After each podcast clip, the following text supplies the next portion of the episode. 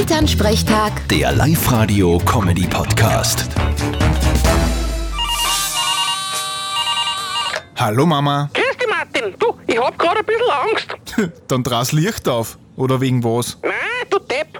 Laut der NASA soll 2046 ein Asteroid auf der Erde einschlagen. Und zwar genau am Valentinstag. Ist doch eh super. Was soll denn bitte da super sein? Na, was glaubst, wie viele Männer sich da freuen, dass keine Blumen kaufen müssen?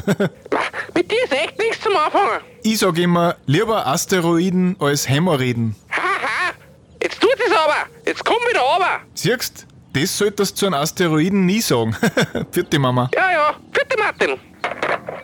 Elternsprechtag. Der Live-Radio-Comedy-Podcast.